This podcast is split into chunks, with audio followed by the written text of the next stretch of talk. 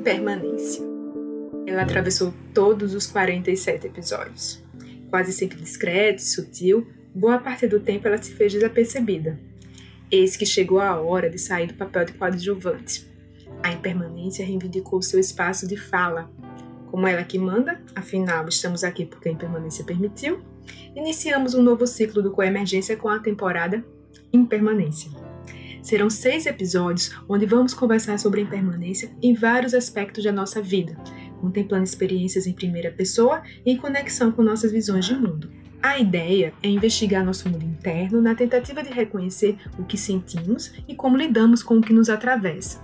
E, na medida do possível, estabelecer um elo entre essas experiências e as referências teóricas e filosóficas com que temos afinidade ou nos provocam. Gostaríamos de propor algo que produza uma experiência diferente para vocês. Desde o início da pandemia, fomos tomados por uma enxurrada de lives, palestras, cursos, podcasts, com grandes personalidades e especialistas. Muita coisa boa circulando. É difícil concorrer com essa galera, mas é difícil também distribuir nossa atenção e integrar tanto conhecimento à vida prática. Por isso, decidimos inaugurar uma temporada trazendo a conversa para o campo da experiência e da contemplação em primeira pessoa. Seguiremos o método do pensar, contemplar e repousar, como apresentado pelo Lama Padmasambhava. No pensar, investigamos os temas, examinamos, vemos se entendemos. No contemplar, buscamos gerar exemplos. Aplicamos os assuntos à nossa própria experiência e à nossa vida. Por fim, repousamos, soltamos qualquer contemplação e simplesmente ficamos com o que quer que tenha surgido. Nessa nova proposta, vamos mergulhar no contemplar. Então, como é de se esperar, o papo está permeado por nossas vivências e pontos de vista. Isso significa que inúmeras experiências e visões de mundo não foram examinadas. Aqui não estamos falando de um lugar de saber ou professoral, é uma conversa entre amigos. Convidamos você a participar desse papo e a contemplar suas próprias experiências ouvindo o programa. Para ampliar essa troca, no dia 24 de novembro, vamos fazer uma roda de conversa com os ouvintes. Os detalhes estarão no nosso site, com emergência.com.br e nas nossas redes sociais. Mas antes de seguir para o papo, seria interessante entender por que impermanência. Já vivemos inúmeras experiências que revelam como tudo, absolutamente tudo, está em constante movimento, em constante fluxo mas nossos enganos insistem em dizer: se fizermos as coisas de um certo jeito, conseguiremos encontrar algum tipo de estabilidade, conseguiríamos vencer a impermanência. Em menor ou maior grau, a pandemia do coronavírus escancarou o que já sabíamos, mas que insistíamos em negar: a impermanência. A vida de 7 bilhões de pessoas foi afetada por um vírus invisível Expectativas, sonhos, projetos, vidas tomaram rumos inesperados e inimagináveis. Compartilhamos inúmeras experiências de dor e sofrimento. Algumas dores chegam ao nível do insuportável. Outras dores, que entram no campo do suportável, começam a produzir efeitos desconfortáveis e geram algumas perguntas. Se a impermanência é uma constante na realidade, como lidar com esses desconfortos? Como cultivar um bem-estar que inclua a impermanência e não a negue? Como abrir um espaço interno para acolhermos a incerteza, a mudança, a falta de chão? Neste primeiro episódio, vamos contemplar como a impermanência foi experienciada em 2020 com o impacto da pandemia do coronavírus nas nossas vidas. Esse é só um gancho para falarmos sobre expectativas, frustrações, dores, alegrias, descobertas e inquietações. Pega um chá, um café, ou algo menos convencional, se preferir, e vem conversar com a gente. E aí, gente, por que falar sobre impermanência?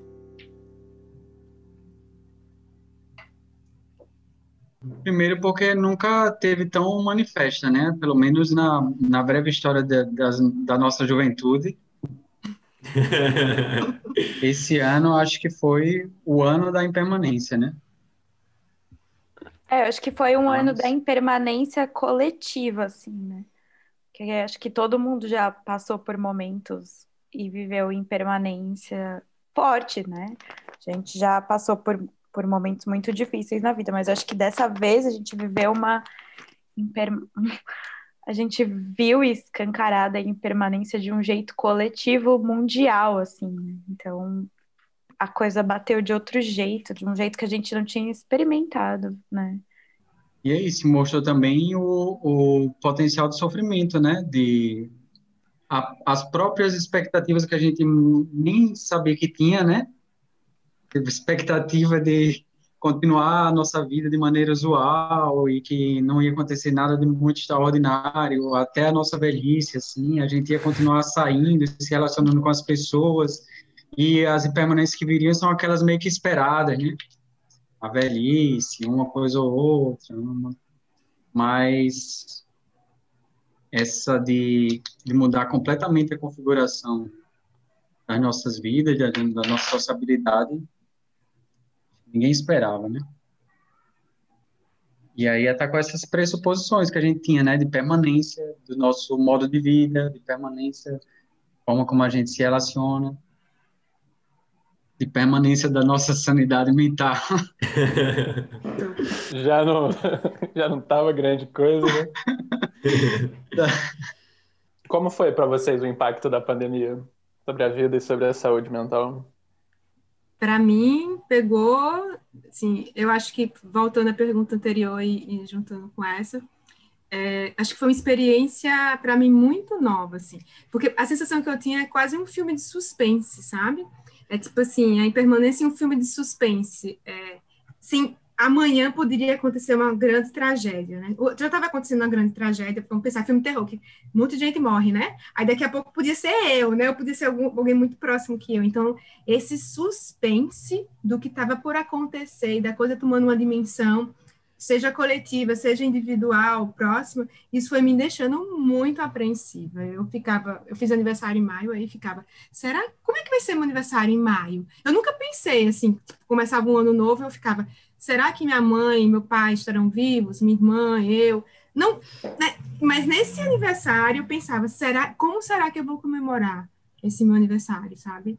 Era com uma imagem muito mal e, e, e por sorte, né? Eu falo muita sorte, não houve uma, uma perda assim individual assim na minha família por conta do coronavírus, mas eu tava ferrada Sim, eu tava, nunca tinha sentido ansiedade como eu senti esse ano, assim.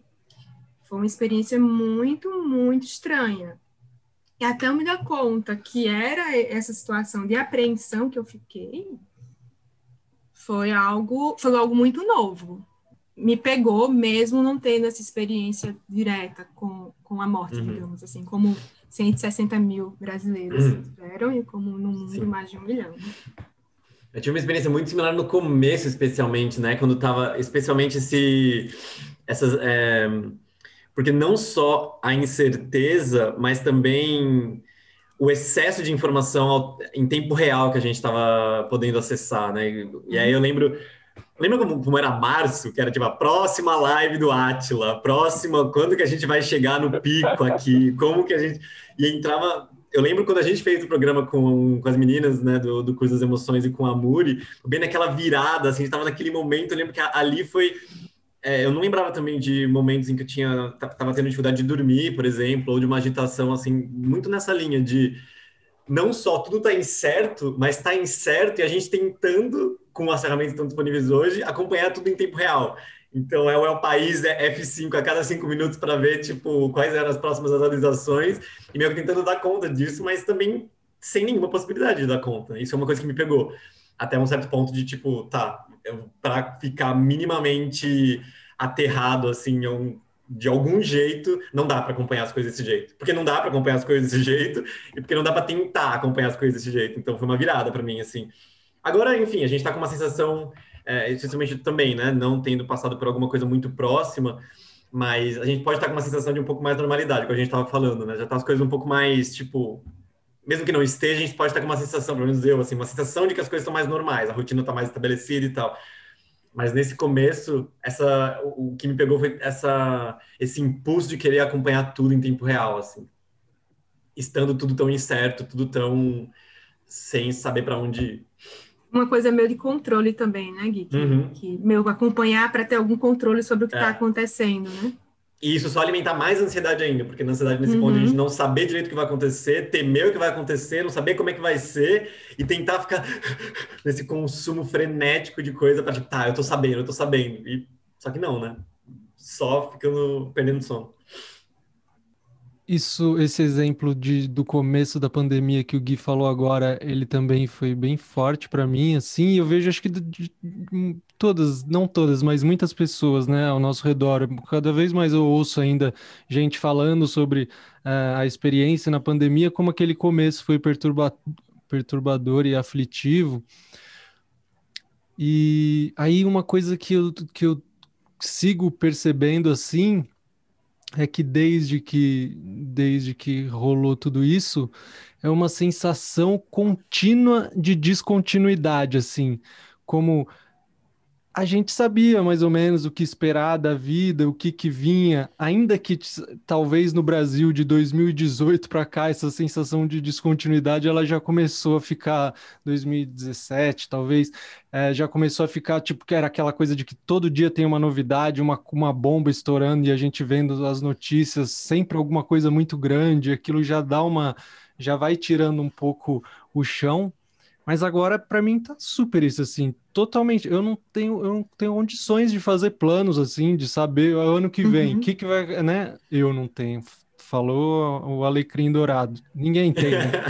É isso. É, mas essa, mas na percepção é isso, assim, de não, não saber para onde, como que eu vou ganhar dinheiro no ano que vem, como que eu vou uh, me sustentar, onde eu vou viver, como vão estar as pessoas ao redor. Então, essa sensação, ela, ao mesmo tempo que ela é aflitiva, me parece que é a sensação de que a vida é isso mesmo. A, a verdade, a sensação de continuidade é que é uma sensação enganada, quanto que a gente teve a maior parte da vida, né? Mas para mim tá, isso está muito claro. Isso me remete aos momentos em que eu tive é, as maiores os maiores choques de impermanência, assim, por exemplo, quando eu tive o diagnóstico da doença, de, de, de, da esclerose múltipla, e aí os médicos, eu pesquisava na internet e falava, agora sua vida vai ser totalmente diferente do que era até agora. E aí era um choque, né? Aí, aí teve uma sensação de quebra, de descontinuidade. Bom, tudo que eu esperava não é mais. Então, isso me remete, então, àquela quebra daquele momento, assim. Não sei como é para vocês para mim tem, é, tem todo sentido. Eu acho que a gente nunca passou tanto tempo sem conseguir fazer planos assim, né? Então a gente falava assim, não, daqui a um mês a gente vai conseguir entender melhor e vai conseguir planejar alguma coisa, né? E a gente ficou esperando o momento de conseguir entender alguma coisa para conseguir planejar alguma coisa, né? Aí eu me lembro muito dessa sensação e de nunca chegar esse momento. Aí passava um mês, dois, três. E, e, e não ficava nada mais claro, assim, né? Eu acho que isso, isso me angustiou muito. É... E é de novo em, a coisa do controle, né? Porque a gente foi vivendo e a coisa não foi passando. E a gente queria, de alguma forma, ter algum tipo de controle, sei lá qual, assim, né? De saber que, que se a gente vai poder sair de casa, a gente brincava de quais aniversários a gente vai passar na quarentena e quais não, e a gente errou todos, porque todos todos os aniversários. Até o último aniversário vai ser aqui. Enfim. Tá chegando, inclusive, né? E aí eu acho que a gente ficou muito tentando. É, eu, pelo menos, né? Eu não vi a hora de chegar o momento de que de, de escutar alguma coisa que me dissesse, não, agora a gente pode planejar alguma coisa, né? E esse momento não chegou ainda. e aí acho que a gente se acostumou só, porque a gente vai se acostumando, né? E eu não acho que a gente se acostumou muito, só acho que a gente, tipo, foi aceitando e é bem angustiante. Esse sentimento que eu tive de ansiedade, ele começou a, a, a reduzir quando eu entendi que as coisas são como elas são, elas estão postas. Assim. Então, quando eu não quis. Não que eu consiga o tempo todo, que isso. Todo dia eu não tenha que me lembrar, mas assim, é, é quase uma aceitação da realidade como ela é. é eu, é, eu sinto, é, na minha experiência, né, que, que eu vim para aqui para João Pessoa no início de março, para o aniversário da minha mãe, vim com a mochila para passar uma semana. Quando é, suja, a pandemia chega no Brasil, eu precisei decidir, eu volto ou não para São Paulo, não tinha muitos dados. Tinha, aí fiquei louca pesquisando coisa que estava acontecendo fora do país, aí fui nessa dimensão do, do, da catástrofe que estava sendo tudo isso.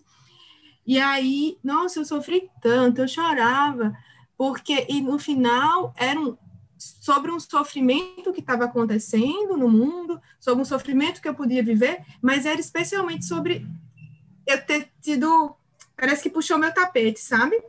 Então aquilo me pegou de um jeito assim, me pegou.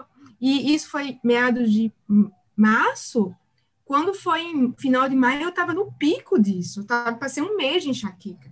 Então, assim, não foi uma coisa que foi uma semana, né? Já ficou, ficou, ficou. E quando me vi nessa crise, nesse sofrimento por conta dessa situação, eu, putz, alguma coisa tem que mudar, né? Então, aí, não tem que mudar, eu consegui me mexer de algum jeito, aí eu comecei a fazer faxina, e foi uma coisa maravilhosa fazer faxina, eu não sabia que fazer faxina ia me ajudar tanto, porque eu acho que eu estava querendo organizar o mundo, né? Fui organizar meu mundo possível, que era a casa, né? Uhum. E teve esse processo de aceitação, assim, é o que está posto. E aí eu fui me planejar, como o Mano está falando, nesse planejamento a curto prazo. Então, enfim, até, até eu colocava pequenos prazos para mim. Ó, a, a, partir de agosto eu penso nisso. Quando agosto tá, agora eu vou pensar naquilo. Então, era um jeito de eu me organizar e aceitar essa realidade tal como ela tá, sem brigar com ela. É, isso foi muito igual aqui pra gente também, comigo com a Paloma, cara, nesse sentido de é, até no vídeo que o Marcos recomendou do, do, Henrique Leme sobre, sobre impermanência, ele comenta isso, né? Sobre, enfim, a gente ficar muito aéreo quando a gente está nesse momento de incerteza, buscando algum tipo de, de é, estruturação, assim, ou de terra em algum lugar. E o quanto esses mini rituais ajudam, assim, né? O quanto estabelecer esses pequenos rituais ajudam. Então, aqui também a gente teve uma, uma, mudança muito grande quando a gente começou a usar alguns benefícios de poder de trabalhar em casa, de estabelecer algumas rotinas, assim, de, e de cuidar muito da rotina, especialmente para não deixar o trabalho invadir demais, assim, o que alguns dias aconteceu, obviamente, e nem ficar muito preso em, o tempo todo, igual a gente falou antes, em só notícias, só rede social, etc. Estabelecer pequenas rotinas, seja, sei lá, um café da manhã um pouco mais demorado, um momento para almoço, ou à noite fazer alguma coisa que seja cuidar da casa também é, algo para dar uma aterrada, assim, né? Porque às vezes é isso, a dúvida ou essa incerteza pega mais do que saber de fato o que vai acontecer, mesmo que o que vai acontecer seja uma coisa negativa, sei lá. Às vezes, tipo, a gente ficar nessa incerteza de como vai ser. É isso, a gente fica muito na nossa mente, né? A gente, a gente se perde muito. Então, para a gente também, foi muito real isso, de estabelecer algumas coisas curtas. O que dá para fazer agora, é, no sentido imediato, o próximo passo assim que a gente pode dar agora, assim, como que a gente pode organizar o dia de um jeito que a gente sinta essa segurança no próprio dia, não que não, não vai dar para sentir segurança em algumas outras coisas, mas no dia dá para a gente de algum jeito tentar. Uhum. É. Para mim, eu não sei se vai vir depois dessa pergunta, assim, mas como eu lidei tem muito a ver com como eu lido com mudanças de modo geral, assim. Ah, teve um aspecto que eu achei muito positivo que foi soltei qualquer plano, assim, eu fiquei de boa com o fato de que eu não ia saber por um bom tempo o próximo mês, o próximo ano, nada, assim. então isso foi muito vantajoso, assim, eu senti que isso ajudou a mais ou menos o que o Gui falou de viver num dia de cada vez, assim, tranquilo, né? Isso ajudou bem, assim. Uh, e ajudou muito, assim, estar tá cercado diretamente com alguns de vocês e indiretamente por outros, assim, porque imagino que para quem passou sozinho esse período, ou quem passou muito afastado de uma rede, deve ter sido foda, assim.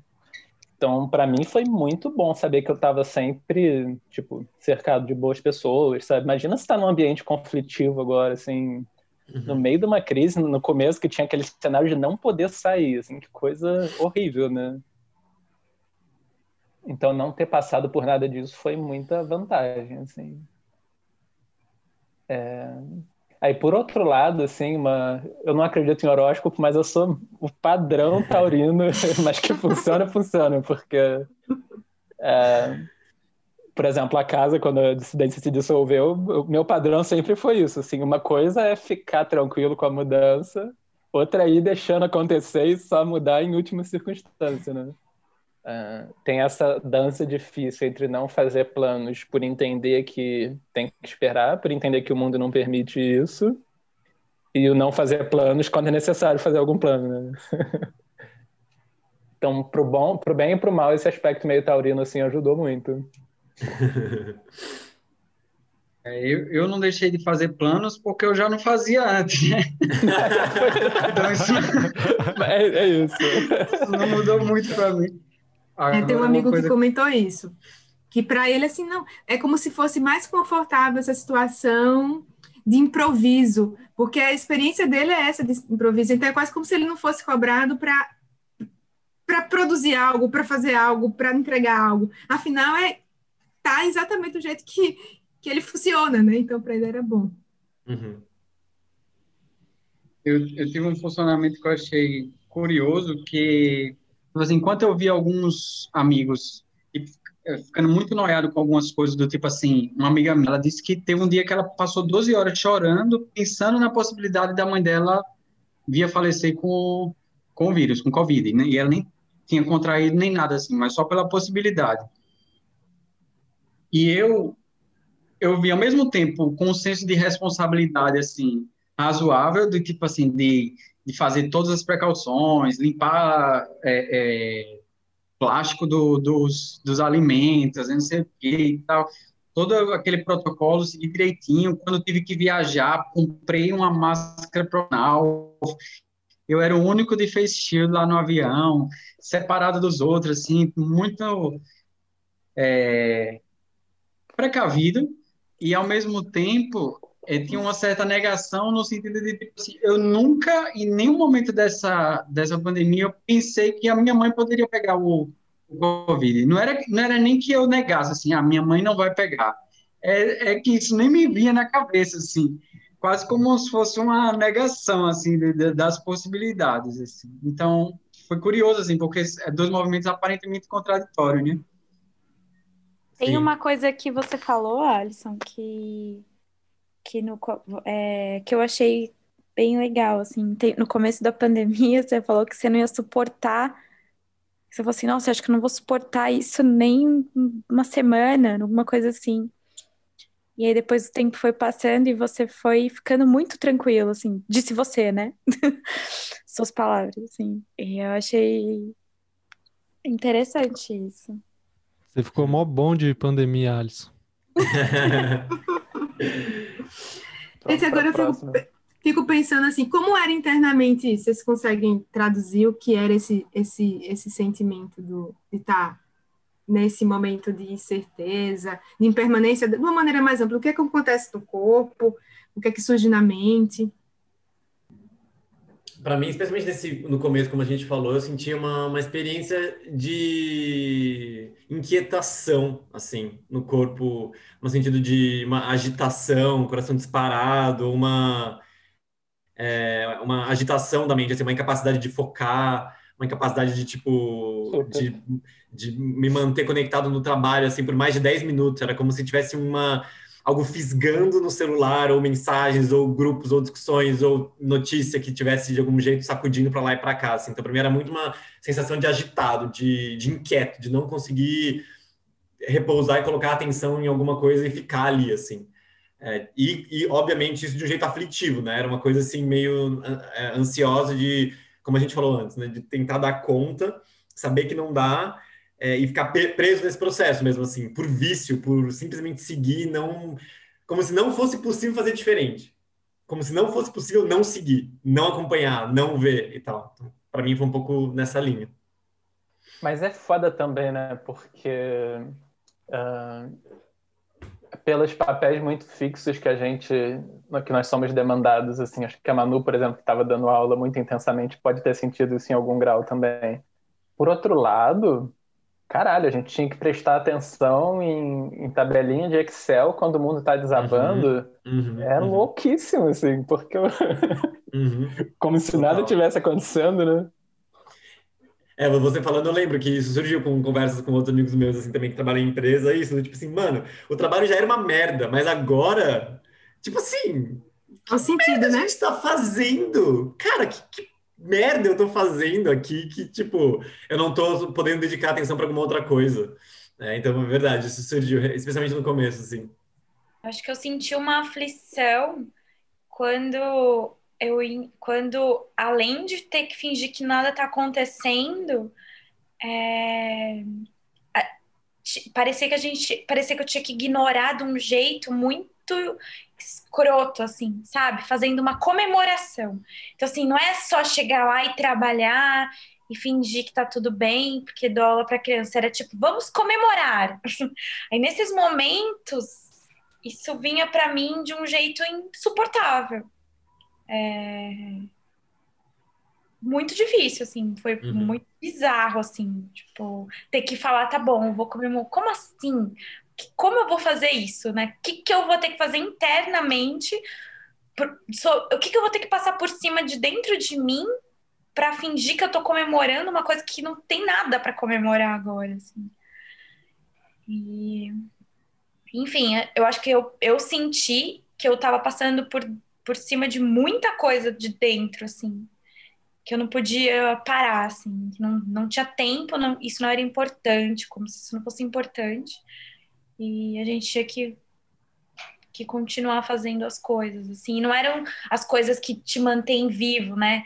Então, com, comer, limpar nossa comida, é, se cuidar igual a gente estava se cuidando, graças a Buda a gente estava junto, tipo, nesse momento, assim. É, mas eu acho que era assim, poxa, nesse momento era a coisa mais importante. A gente tem que cuidar da gente, tem que comer, a gente tem que se alimentar direito, a gente tem que fazer, criar uma rotina, não, mas aí a gente tem que triplicar o nosso trabalho finge que nada tá acontecendo, e aí isso fazia passar por cima de muita coisa, assim, né?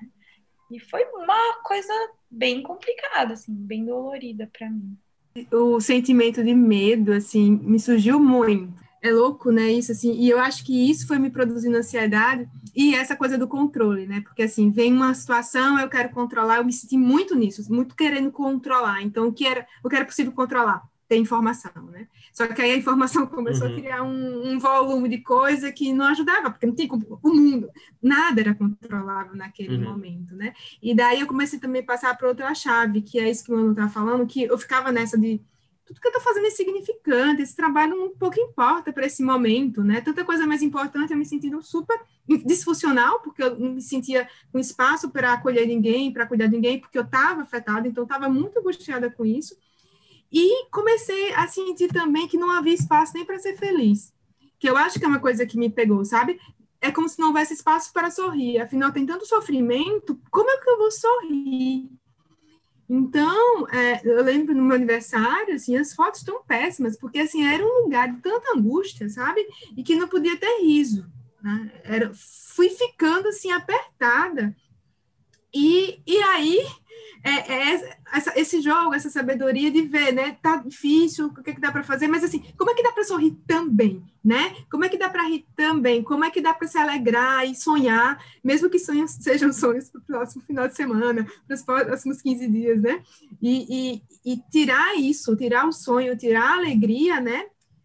Para mim produziu muita angústia, sabe? E eu precisei olhar para isso. Então, a sensação que eu fiquei é de estreitamento. E quando eu penso em permanência de um modo geral, né, para além da experiência de pandemia, eu acho que eu vivencio isso, esse estreitamento. É como se o mundo ficasse muito pequeno, muito apertado, porque eu estou tendo que segurar alguma coisa. Então, é como se eu me apertasse, assim, Fica, é, é, é, uma, e aí, no meu caso, vem como sintoma dor de cabeça, enxaqueca, né? Que é isso, a cabeça tá apertada, né?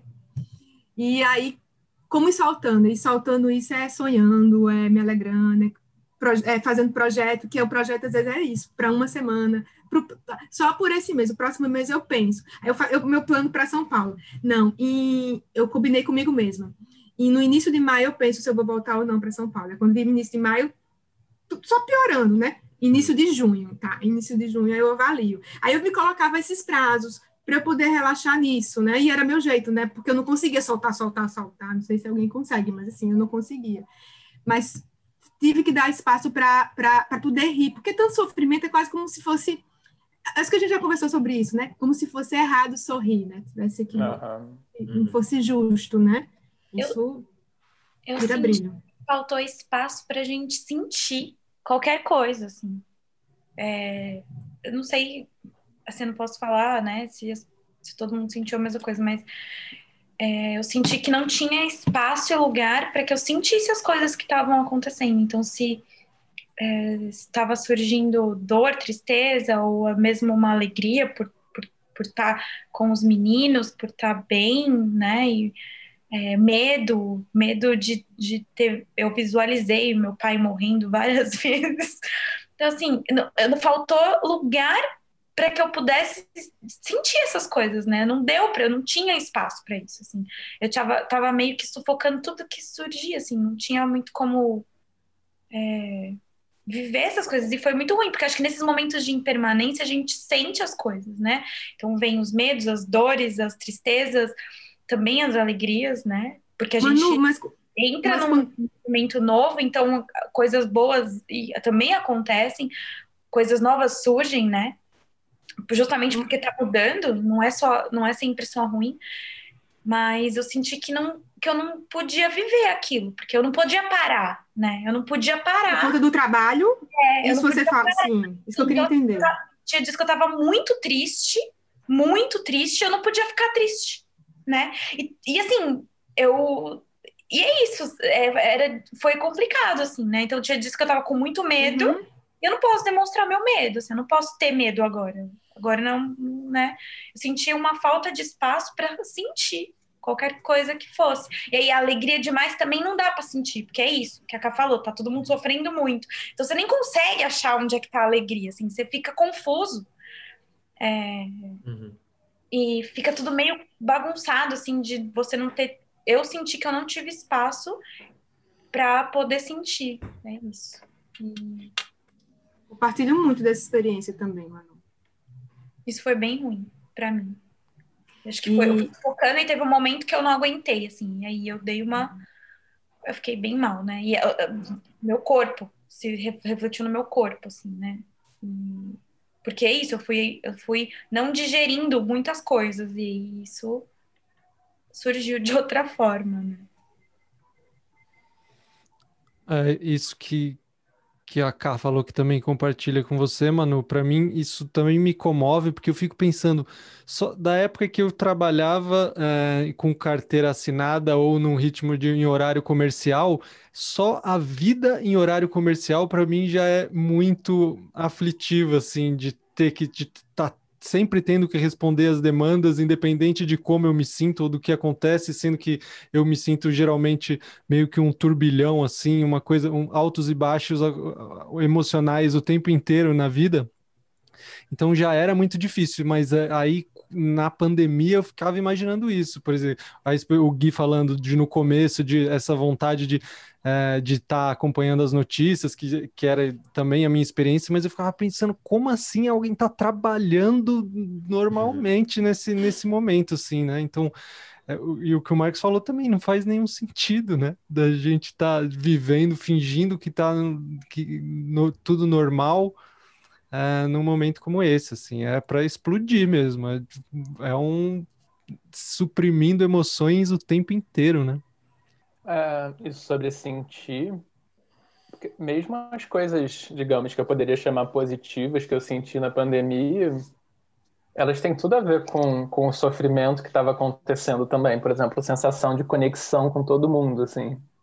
Isso é muito, assim, consequência de eu estava desempregado, então eu tive tempo pra caralho. Assim. é, no começo, né? A sensação de. Caraca, assim, se, se você tá feliz, uma felicidade autocentrada, em algum momento em que as coisas parecem estáveis, você não. A profundidade do que você sente de conexão com os outros é muito menor do que se ver totalmente vulnerável, totalmente dependente de, enfim, de um vírus, de, de, coisas totalmente fora do controle, né? Então, mesmo as sensações, assim, de gratidão, de conexão com os outros, eles vêm como parte dessa complexidade do sofrimento, né? Eu acho interessante pensar essa palavra da Manu e como a, as nossas instituições, elas estão, e essa lógica capitalista também, elas são desumanizadas, né, de alguma forma, despreparadas para lidar com essa com a natureza humana mesmo nessas vicissitudes, nessas nesses imprevistos, porque se a gente for pensar minimamente bom senso, né, de qualquer instituição, era tipo assim, para tudo e peraí, vamos ver como é que estão as pessoas, né, como é que estão as condições reais das pessoas e ouvir, não sei o quê. E eu acho que isso foi muito pouco, eu, eu desconheço alguma instituição que fez isso, assim, no meu trabalho mesmo, trabalho público, que nem tem essa, é, é, essa demanda de, de lucro, né, e, mas existe uma demanda de produtividade que continuou e a preocupação era essa, assim, como manter a produtividade nas circunstâncias do teletrabalho, assim, as, os provimentos que vinham, né, o, o, os direcionamentos eram nesse sentido, assim, como é que a gente pode adaptar com a maior eficiência possível para esse contexto do, do home office. O que eu achei curioso comigo é porque eu trabalho com home office há muito tempo, né, quase sempre, e não mudou nada e mudou tudo. Então, assim, parece que no cenário mesmo, eu estava com o meu computador, com os mesmos clientes, mas eu fiquei tão estreita que o tempo diminuiu, que meu, meu foco diminuiu. Então, o trabalho que parecia menos ficou muito mais, mas não muito mais porque ficou muito mais, mas muito mais porque eu não tinha uma mente que dava conta daquilo. E, e, e eu que tinha já essa experiência de conseguir separar casa, de trabalho, sabe? Que já vivia nisso, né? Quem nem vivia teve que se adaptar. Eu nem passei, tinha isso. E senti muito muito, muito, muito. Eu pensei que eu não fosse sentir. E imagina quem precisou reconfigurar seu jeito de trabalho, né? Seja porque uhum. continuou indo para o trabalho com uma, uma, pandemia acontecendo, né? Seja porque precisou ir para casa e seguir as mesmas demandas. E eu que estava na mesma configuração, tirando que eu saí de São Paulo para João Pessoa, fiquei toda bagunçada. Então, vai pegando internamente, vai pegando externamente, né? É, e, e fala da gente e do mundo, né? Tem essa, o mundo interno e o mundo externo, né? Acontecendo. Agora, sabe uma pergunta que me vem de uma conversa recente que vai fazer um desvio um pouco paralelo, assim, mas. É...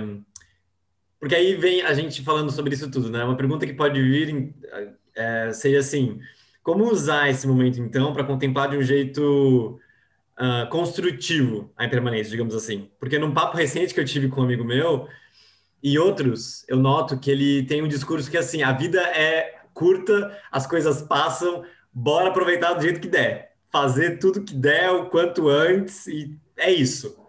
E aí, não é uma pessoa que se cuida muito em vários aspectos da vida, assim, e, e pode ser um dos efeitos da própria contemplação da impermanência. Se ela é feita de um certo jeito que assim, a vida é cool, as coisas passam, é, eu posso morrer a qualquer momento, então eu vou viver a vida do jeito que der para viver, aproveitando o máximo que der agora. Como contemplar a impermanência a partir do momento atual, por exemplo, de um jeito construtivo? O que, que vocês acham? Sem ser vida louca? Sem ser tão vida louca. Mas pode, cara, se essa for a sua abordagem. Não, vou deixar para que... comentar depois. é, uma, o que o Marcos falou, né, da conexão com os outros, é, eu acho que é meio que por aí, assim, para que a gente não não caia nessa coisa de, ah, então vamos aproveitar e vida louca, assim. Eu acho que quando a gente entende que não é só a gente, né? Então, tem alguma coisa que vai fazer a gente fazer as coisas, né? Então, eu não tô com a, com a menor foco, não tô com a menor vontade de fazer algumas coisas, né? De trabalhar e...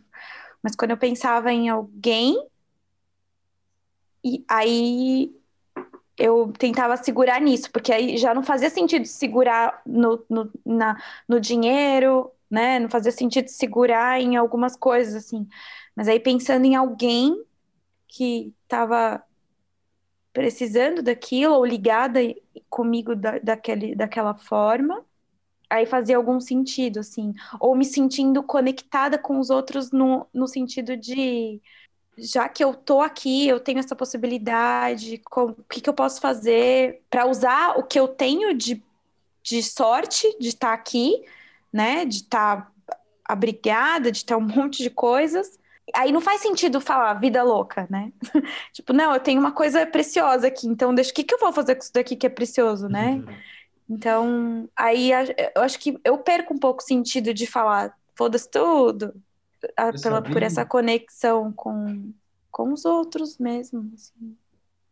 Uhum. Nas aulas você, usou, você falava muito isso dos alunos, né? Assim, de, mesmo no estresse todo, e parece que eu ouvi de muitos professores, e no seu caso eu ouvi pela, pela parede também, do quanto foi bem estressante a, a transição para um ambiente remoto, né?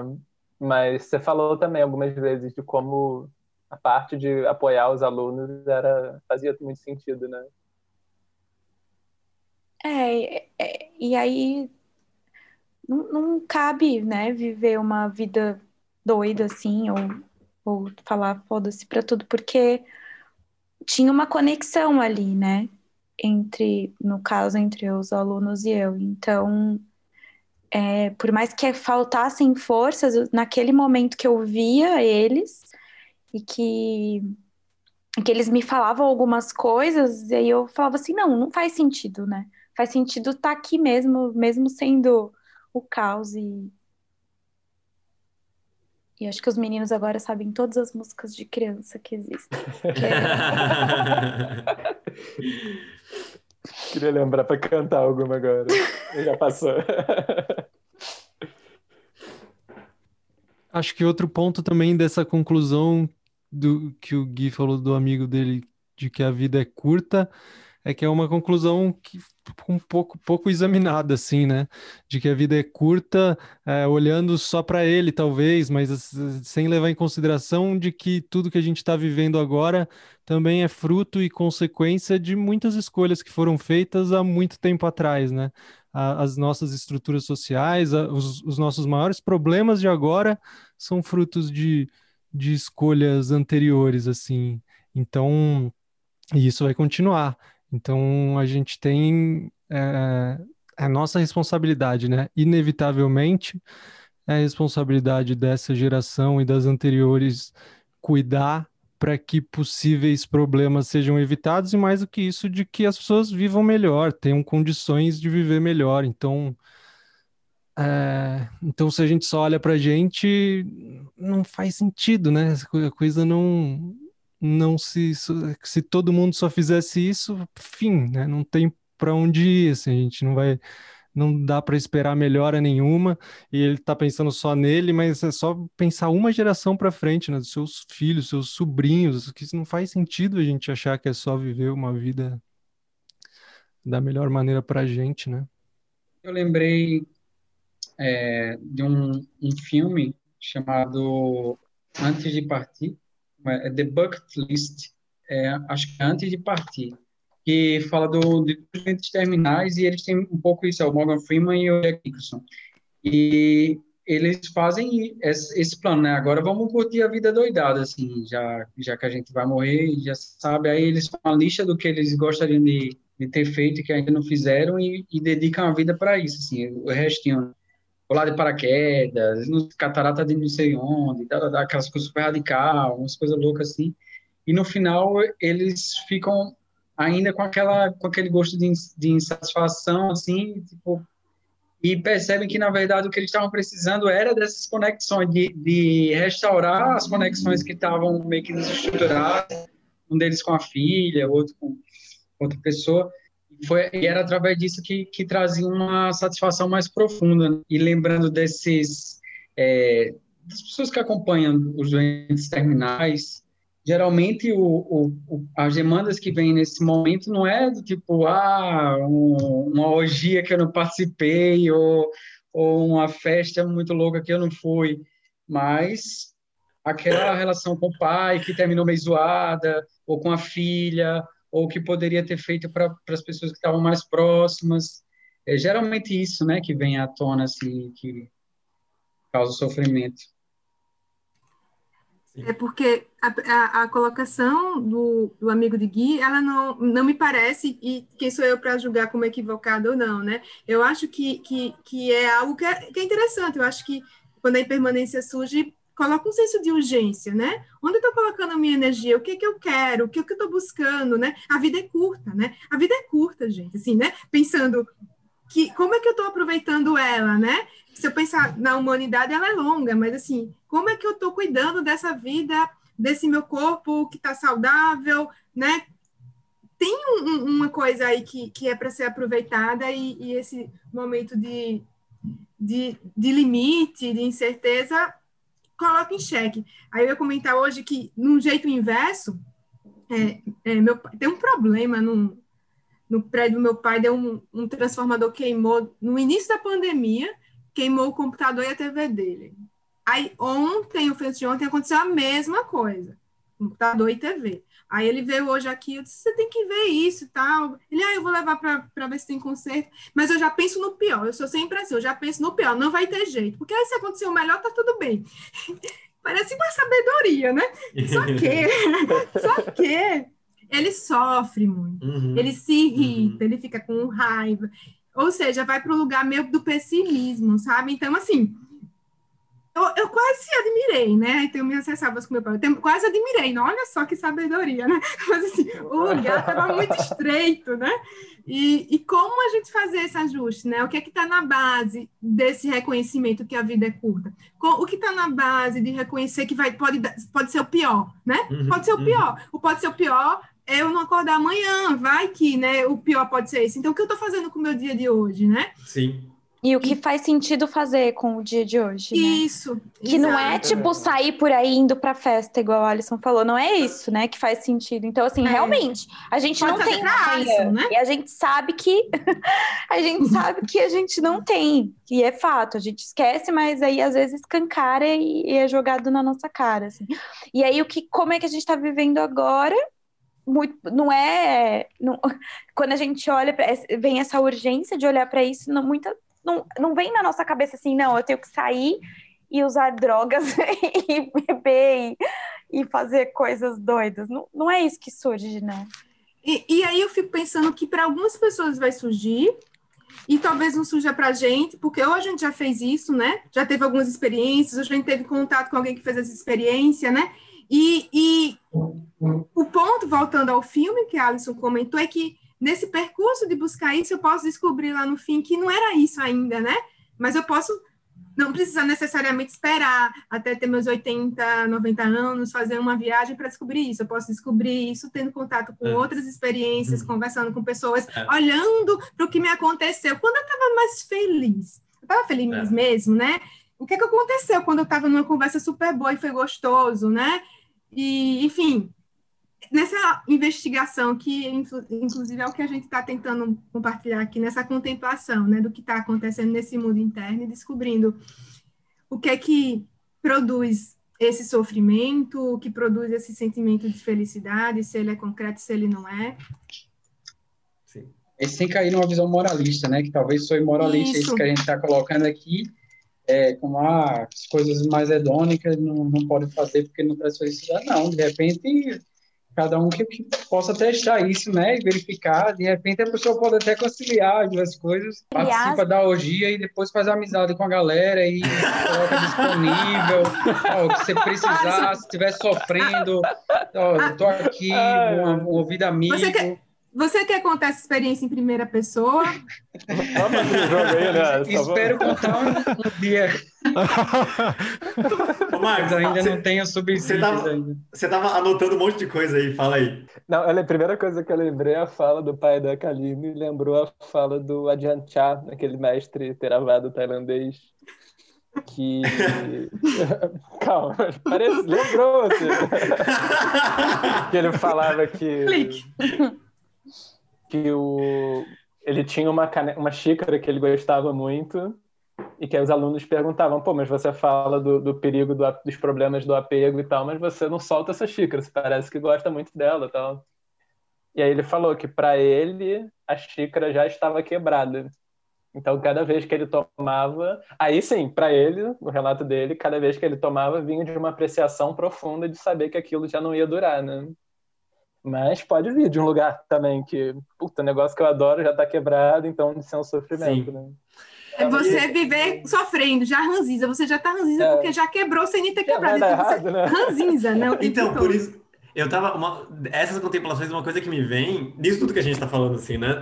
Ah, né, né? Nessas últimas reflexões, o quanto, estruturalmente, algumas coisas são é, problemáticas, igual a gente vinha, tava conversando um pouco sobre isso, porque às vezes, sem uma reflexão um, é, sobre o mundo interno, sobre como lidar com, com o que surge na minha mente de impulso, de desejo, de emoções, de angústia, é, sobre que outra coisa seria essa, então, se não essa vida que está sendo apresentada para mim o tempo todo? se você só fala para mim que essa vida que eu estou experienciando agora e que eu sei e que para mim está sendo apresentada como a única fonte de felicidade, ela é impermanente e as coisas vão passar e eu não vou conseguir é, alcançar a felicidade que eu quero nelas porque elas enfim vão passar, como que fica isso, né? Internamente, sem um contexto, sem uma base, sem uma estrutura, sem uma discussão mais ampla sobre beleza, você pode contemplar a impermanência para gerar apreciação, para gerar contentamento, para desfrutar, Ok, mas precisa de um contexto aí, porque a gente tem certos bons, certos. No senso comum a gente fala da impermanência, né? Ah, tudo passa. É, a gente tem alguns sensos, sensos comuns na contemplação da impermanência, e, e muito dessa visão de felicidade comum que está na mídia, digamos assim, parte um pouco disso, que é vamos acumular memória, a gente tem que acumular memória para aproveitar o máximo de tempo que a gente tem. E tem uma, uma visão de que sim, a gente deveria aproveitar, usar melhor o nosso tempo né, priorizar o nosso tempo, mas para quê? Se, num sentido, o que está sendo apresentado como possibilidades de uso de tempo e de energia para as pessoas ao redor, no, no, sentido mais amplo, assim. Vem do meu irmão, por exemplo. É, o que está sendo apresentado? Se eu chego para ele falar, ah, tudo passa, a, a, a, realidade da vida é impermanência. Qual que é a mensagem que... Então, tipo, eu quis trazer um pouco essa pergunta porque eu me vi confrontado um pouco com isso, porque talvez para gente que já tem um pouco, tá tentando fazer essas contemplações de um jeito mais direto, tá olhando para isso, a gente se sinta um pouco acolhidos assim, porque é como se essa reflexão sobre impermanência viesse dentro de um contexto. Então vem dentro de um contexto de gerar um cansaço, igual a gente está falando, vem um, um, cansaço sobre buscar felicidade de um único jeito em coisas que a gente sabe que não vão conseguir, para gerar apreciação, para gerar uma priorização daquilo que realmente faça sentido no uso de tempo, nas relações, na, naquilo que a gente acha mais significativo e que vai provocar uma felicidade mais livre, menos dependente, o que seja, beleza. Mas porque a gente está nesse berço, digamos assim, né? A gente está sendo muito amparado de várias formas nessas contemplações. Agora, eu fiquei pensando nisso, assim, não, não sem nenhuma resposta, né? Mas é, como que essa contemplação pode chegar de um jeito, ou igual a gente está falando desse vida louca, mas também nesse niilismo, de tipo, nada importa, então. Então, para que, que eu vou fazer qualquer coisa? Para que, que eu vou entrar numa relação? E várias vezes eu já notei em conversas um pouco esse mecanismo de, especialmente com relações, né? Para que, que eu vou entrar? Se, tipo, eu sei que vai terminar, então. E é isso. Essa é a natureza de relações. Para quê, então? Que eu vou fazer alguma coisa. Então, enfim, só me veio o ponto de levantar isso, porque é essa dúvida mesmo de como fazer com que a contemplação da impermanência, no sentido mais amplo, não caia nesses extremos. Tem um negócio que eu queria falar disso, que é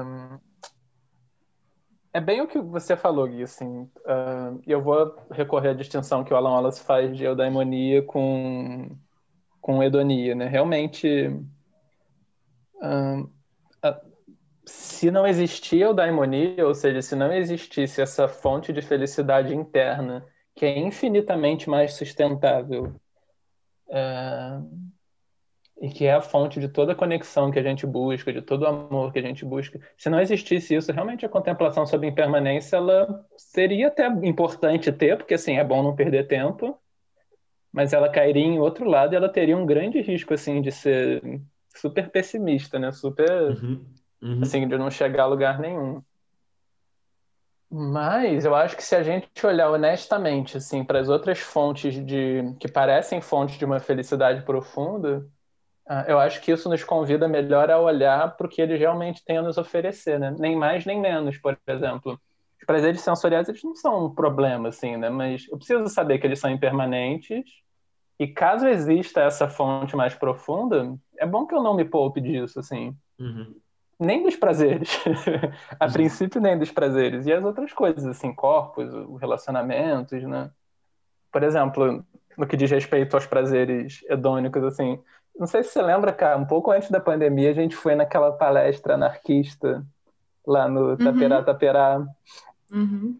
E aí tinha essa fala sobre erotizar o cotidiano, né? Enfim, uma coisa que eu tentei implementar lá em casa, mas não foi bem recebida né? na pandemia. Explica assim. melhor isso. É, pois é, acho que todo mundo me olhou meio torto quando eu falei que a gente tinha que erotizar a nossa rotina.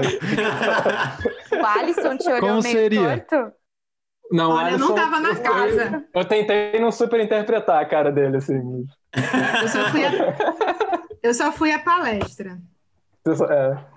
Mas, por exemplo, aí quando a gente terminou, a gente foi no mercado comprar alguma coisa e aí eu comprei um polvilho. Aí aquilo me deu um estalo, assim, que tipo, porra, que falta de amor próprio fazer isso, assim. É, porque tinha, e você comprou algum negócio super gostoso, que eu não lembro o que era, assim. Mas assim, tudo bem, eu posso tentar entender que os que nada disso, assim, digamos, os prazeres sensoriais, o tempo que aquilo vai ficar na língua vai passar, assim, isso não vai me garantir a felicidade última. Mas não precisa não esculachar. Se... por que não se oferecer o melhor e não, por que não oferecer dá uma certa vontade de caprichar mais se a gente entende que os que esses momentos são passageiros, né? Tipo, o polvilho você compra achando que em algum outro momento você vai ter a chance de comer uma outra coisa maravilhosa. Uhum. Ou tudo bem, assim, mesmo que ele seja impermanente, mas já que é impermanente, por que não comer uma coisa boa também, né? Mas, aí só para concluir esse ponto da eudaimonia, assim, de fato, se a nossa cultura não redescobrir isso, é, puta, é muito baixo, assim, o quanto a gente vai se contentar e aí, digamos, no contexto da pandemia, a nossa principal dificuldade de simplificar um pouco a nossa vida e se acomodar na situação por uns meses para o vírus parar de circular e tudo mais, é basicamente, não dá para culpar individualmente, mas é uma cultura que não sabe que dá para ter felicidade sem ter uma busca muito constante por estímulos e por prazer.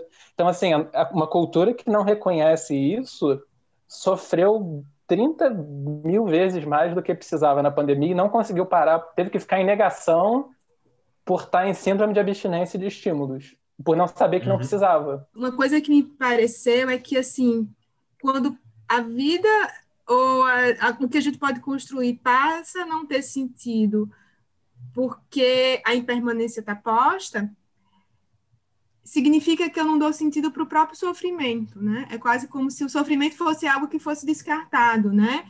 Uh, tudo que não está nessa, nessa categoria do prazeroso, gostoso, é, que produz uma felicidade, ela é rejeitada. Então, é, acolher o próprio sofrimento, né? Acolher o que apertou, o que tensionou, né? E que é isso é vida, isso faz parte da vida, não como um movimento de ficar reificando, buscando, é, enfim, cavando. Vamos pegar o exemplo do meu pai, né? Vai, pode acontecer o pior, não nesse sentido, mas que se isso acontecer, tudo bem, né? Sim. E vai doer, e vai sofrer. Então, acho que é, as experiências começam a ser válidas. Toda experiência começa a ser válida quando eu acolho o que pode vir, né? Total, e eu acho nossa. que a sacada da impermanência. E, e aí, uma pergunta, né? Por que a gente sofre tanto com a impermanência? Me parece que a resposta é, é isso, porque a gente briga com ela. Mas, ao mesmo tempo, não brigar com ela não significa que a gente não vai sofrer, porque sofrer faz parte. Uhum, então, uhum. é paradoxal o movimento, né? Eu estava pensando quando o Marcos começou a falar, e essa sua fala complementou perfeitamente isso, uma fala do Mathieu Ricard também, indo para esse lugar né, do, da eudaimonia, assim, que tem, a gente tem essa visão que é a visão que a gente usualmente tem foi apresentada de felicidade, que felicidade é meio que estar tá eufórico, ou tá bem, ou tá para cima o tempo todo. E sofrimento é dar errado, né? Tipo, então, é, a gente ficar mal, triste, ansioso, é, ou melancólico, ou perder o emprego, alguém morrer, ou a gente perdeu uma relação, ou só as coisas mudarem, não darem certo do jeito que a gente gostaria que dessem, assim é, sei lá, a louça sujar. Eu tava pensando isso um pouco antes do programa, pensando nesses micro, micro, expressões, micro momentos em que a permanência se manifesta, no sentido de mudança, que a gente também tem essa negação e a gente sofre. Porque não precisa ser grandes coisas, né? não precisa ser só uma grande crise, mas sei lá, a gente, eu, notei uma vez lá no escritório da Rever, né, no, onde, onde eu trabalho, quando a gente ia pra lá, eu notava sempre assim o mau humor generalizado de segunda-feira, que parecia que as pessoas, assim, até meio-dia até as pessoas saírem do, do, do escritório e, e, almoçarem, virava uma, virava uma chave depois do almoço, assim, parecia que, tipo, oh, as pessoas respiravam, tem, tinha uma coisa assim. Aí pensa, toda segunda é esse, essa tensãozinha, esse incômodo. Toda louça suja, uma, um incômodo. Que eu sinto muito isso. Olhar para a louça e um aperto, assim, do tipo, puta que saco. Só que assim, é isso, é como se a gente tivesse uma expectativa de que, enfim, a gente vai encontrar uma situação que não vai ter sofrimento, então, porque sofrimento é ruim, sofrimento é algo da errado, sofrimento é algo que eu fiz errado. É, e felicidade, então, vai ser quando der certo, quando eu conseguir, quando eu alcançar, quando eu tiver nessa sensação de alegria o tempo todo.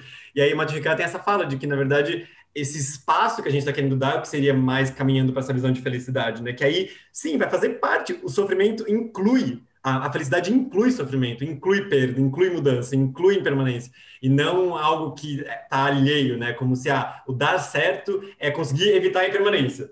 E aí, você trouxe isso, né, do porquê a gente sofre, essa ingenuidade, né? Essa ingenuidade mas não uma ingenuidade intelectual, que isso é outra coisa. Eu estava falando, acho que pro, pro Dani, não, sei para quem eu estava comentando, que uma loja que eu gostava muito na, na Paulista, lá, na, aquela geek da Livre Cultura, fechou. E quando eu vi o tweet comentando que ela fechou, me deu um aperto, assim.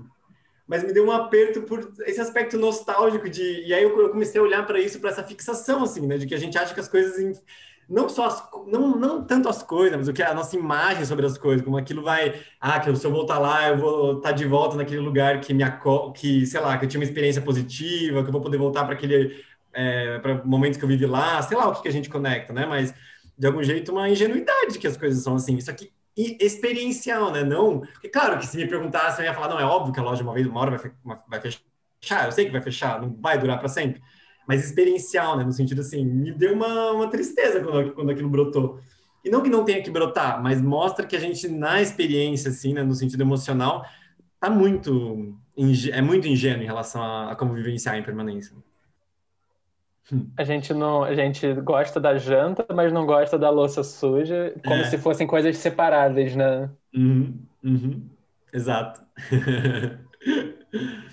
pensando que a própria contemplação da impermanência, ela pode também ser o, o antídoto para essa para essa atitude meio é, exclusivamente hedônica de, de, só aproveitar a vida com, com prazeres mais hedônicos, porque os próprios prazeres hedônicos estão implicados na impermanência, né? E são insatisfatórios se e são impermanentes também. Então, a, a própria contemplação da impermanência já traz também, talvez, um, um certo descrédito para essa ênfase é, exagerada no, nos prazeres hedônicos. E eu fiquei pensando no. Um, um, um pensador interessante para complementar com essa ideia do, da eudaimonia também é o Victor Franklin, né? O criador da logoterapia, ele tem um, um uma teoria interessante que foi que ele desenvolveu a partir da experiência dele nos campos de, de concentração de Auschwitz, que ele foi como, como prisioneiro, né? É, e ele viu assim que as pessoas que, que tinham uma experiência mais de perseverança dentro daquela situação limite ali eram pessoas que tinham uma, um sentido muito claro assim eles tinham um porquê sair dali. Eles tinham uma, eles, ah, eu tenho que sair daqui porque a minha esposa está me esperando, ou eu tenho uma espiritualidade que diz assim, que dá um sentido para esse sofrimento aqui. Então ele viu assim, que ele que tinha sede de prazer, ele até teoriza isso, né? Existe a sede de prazer, mas mais forte do que a sede de prazer no sentido do que nos impele a agir, que nos satisfaz, é a sede de sentido.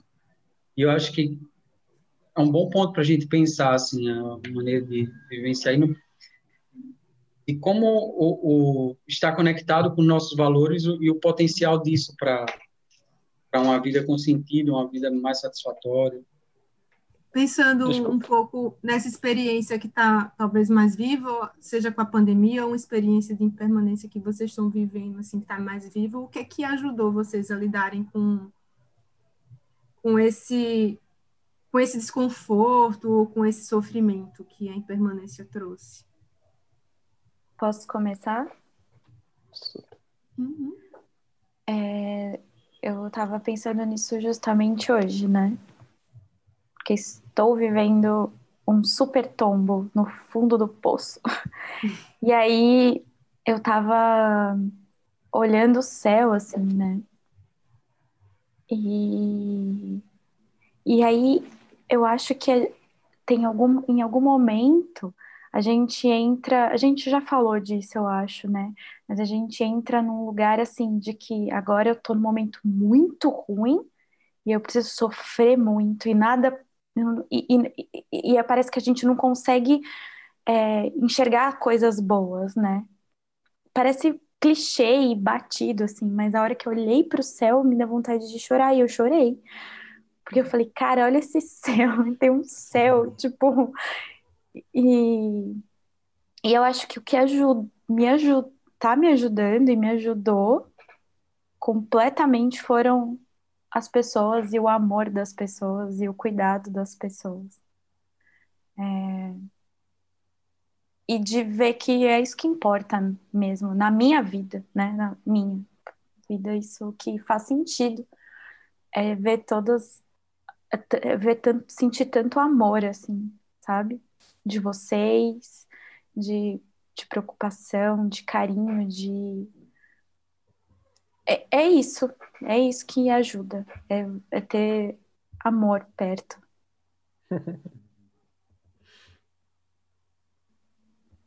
Agora não tem como dar uma resposta.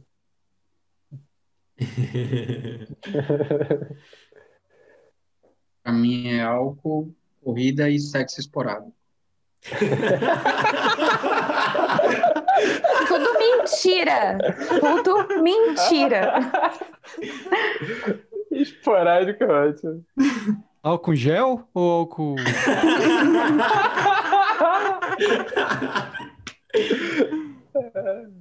e vocês? Mas eu acho que o Alisson ainda. Tô confiando que tem mais coisa. Para mim, o que, o que ajudou muito em, em momentos assim. Eu me via em, principalmente no sábado à noite, é um horário meio especial para mim, assim, na, nessa pandemia, que batia uma, uma carência muito grande, uma frustração, ou, ou em outros momentos da semana, e é, em alguns desses momentos eu apenas resolvi ficar com aquilo,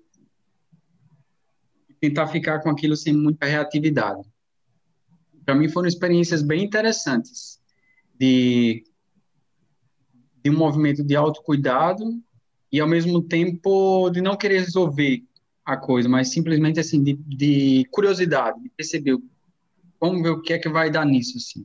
Mas acolhendo também o que surgia e sem procurando nem nem me, me apegar àquilo, mas também não não lutar contra aquilo são bem, bem clichê, né, nessa linha da, da meditação, mas para mim foi, foi muito impactante, assim, ver o quanto cada vez que eu fazia isso era diferente, assim, ah, às vezes eu ficava com aquilo e aquilo permanecia, às vezes em cinco minutos dava um sono e eu, eu simplesmente ia dormir, outras vezes é, eu, eu conseguia ver aquilo como um impulso para a felicidade, torto que fosse, assim, e, e e isso me alegrava, assim, eu conseguia um pouco me desidentificar dos objetos que surgiam, assim, de, de, eu preciso disso, eu preciso daquilo, eu preciso de uma companhia, eu preciso... E simplesmente via procurando ritmo do corpo, da mente, por felicidade, experiências muito interessantes, assim, e às vezes é, o que a princípio vinha como um sofrimento se transformava em uma, uma felicidade, assim. E eu, isso me deu uma confiança muito grande, assim, de nesse processo, nesse processo de, de se auto-observar e de, e de cultivar essas qualidades, assim, qualidades dessa, desse, desse autocuidado, dessa atenção. O, o Ziga contra o Rinpoche tem essa frase que pega muito para mim, assim, que ele fala que mais importante do que um objeto de apego específico é aumentar a capacidade de amar.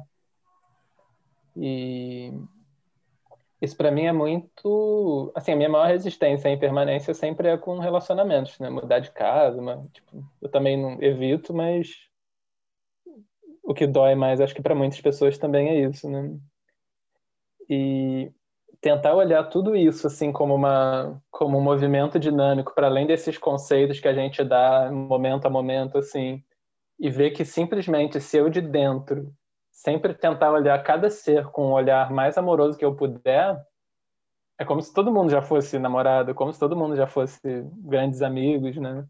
E embora eu não saiba fazer isso, assim, eu sinto que cada vez que o quando o coração se abre na marra, assim, você pode aproveitar para no mínimo já deixar ele aberto, sabe?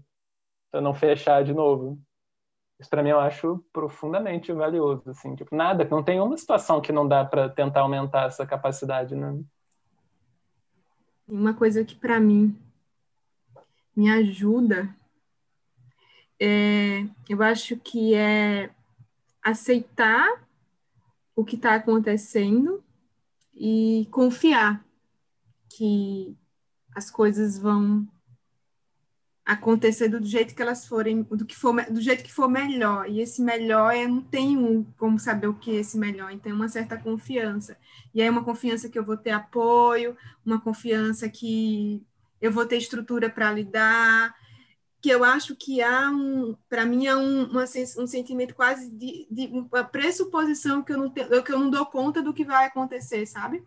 E, e eu na medida que eu vou me deparando com situações que eu considero limites, mesmo que eu sinta, sofra, que doa, eu reconheço que eu eu e esse eu amplo, né, um eu, Kaline, que tem toda uma rede junta que está me apoiando nisso, que eu que eu minimamente consigo, sabe? Então, assim, vai diminuindo um receio, um medo de me quebrar e não conseguir, de repente, voltar. E, e não, eu me quebro, mas, enfim, eu, eu volto. E é quase como se eu fosse me quebrando menos com algumas coisas, sabe? E eu vou descobrindo que eu, tipo assim, cada experiência de impermanência, de sofrimento, me deixa um tanto quanto mais forte, assim, para lidar com a vida. Porque eu, eu, eu, vejo que eu, eu continuo independente disso. Mesmo que eu continue diferente, que eu não vou ser mais aquela pessoa com aquela experiência. Mas hum. é uma confiança, assim, na vida, sabe? Você falou de confiar, cara, e para mim é bem seria essa a resposta também, mas confiar na própria impermanência. Como lidar com a uhum. impermanência? Confiar nela, porque no fim das contas é, é isso que vai me trazer o alívio também em algum momento, no momento em que as coisas uhum. estiverem difíceis, né? É, é a própria impermanência que vai trazer alguma resposta, alguma possibilidade de mudança. Então, eu acho que essa, é, é, essa confiança também é o que me que me ajuda nos momentos em que, que eu me sinto mais sufocado, mais aflito, parece que não vai dar, parece que vai estar tá difícil demais, mas lembrar disso me ajuda.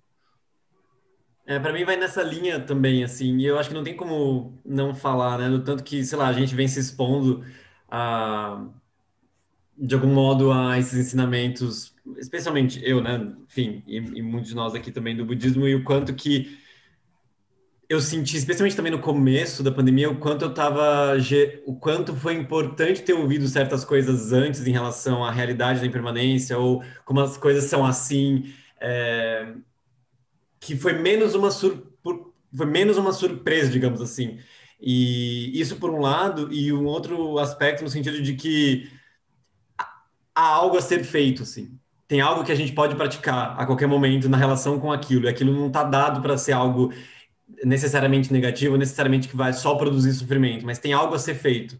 Então, é, voltar um pouco para essa confiança também nessa palavra, né, no sentido de que algo pode ser feito e que tem coisa que a gente pode fazer no meio daquilo para tornar aquilo é, não para tornar, mas como a Alisson falou também, para dar mais espaço para que aquilo aconteça, isso me ajudou muito, assim. Uh, então, essa, essa menor surpresa, ter recursos para ver com, com, com, com de um jeito menos inesperado e de que tem coisas a, a serem feitas com essas experiências de sofrimento me ajudou muito.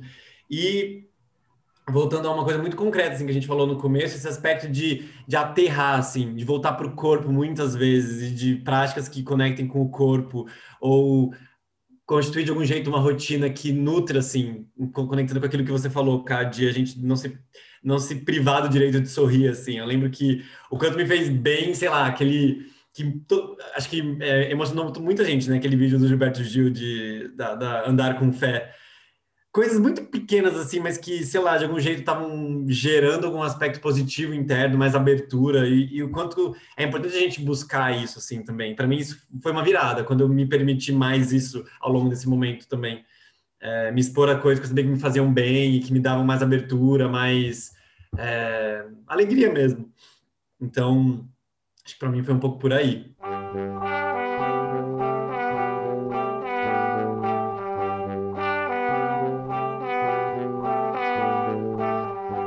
Bem, esse assunto é longo e vasto. Acho que a gente vai conseguir destrinchá-lo nos próximos episódios, que a gente está programando gravar mais cinco programas nessa temporada, ou seja, vão ser seis episódios sobre impermanência. É, a gente vai seguir também é, contemplando essa questão com uma proposta que a gente está lançando agora de uma roda de conversa. Cada episódio vai ter uma roda de conversa sobre, sobre o, tema e sobre o contexto de cada episódio. Ele deve ser. A roda de conversa vai acontecer no dia 24, agora de novembro, uma terça-feira às 19h30. A gente vai divulgar informações para inscrição nas redes sociais e no nosso site. Vocês acompanhem lá para poder participar. E como tem uma questão do limite de, de pessoas, então a gente vai fazer inscrições. Mas, além disso, também, a gente quer propor uma prática para vocês seguirem até o próximo episódio. Marco, você quer falar um pouco sobre ela? A gente poderia propor muitas práticas possíveis ligadas à impermanência, né? Então, quem tem um contexto budista, por exemplo, pode olhar ensinamentos sobre as quatro aplicações da atenção plena para ver a mudança acontecendo no imediato, assim, super importante a gente poder dar esse zoom e ver o quanto as coisas mudam rápido. E também pode olhar no longuíssimo prazo, assim, o quanto as civilizações foram mudando, o quanto a nossa própria vida foi mudando. Então tem muitas contemplações possíveis e importantes, assim. Aí, dentre essas possibilidades, a gente selecionou uma prática na página da doutora Ana Cláudia Arantes, que já foi nossa convidada aqui, que é uma contemplação simples e que engloba tudo isso, assim, que todo mundo pode acompanhar bem. Então, sintam-se convidados também a fazer a prática que está linkada lá. Então é isso, gente. A gente se encontra na prática, daqui a pouco na roda, depois no próximo programa. Então, daqui a vários tipos de dias diferentes, se a impermanência permitir.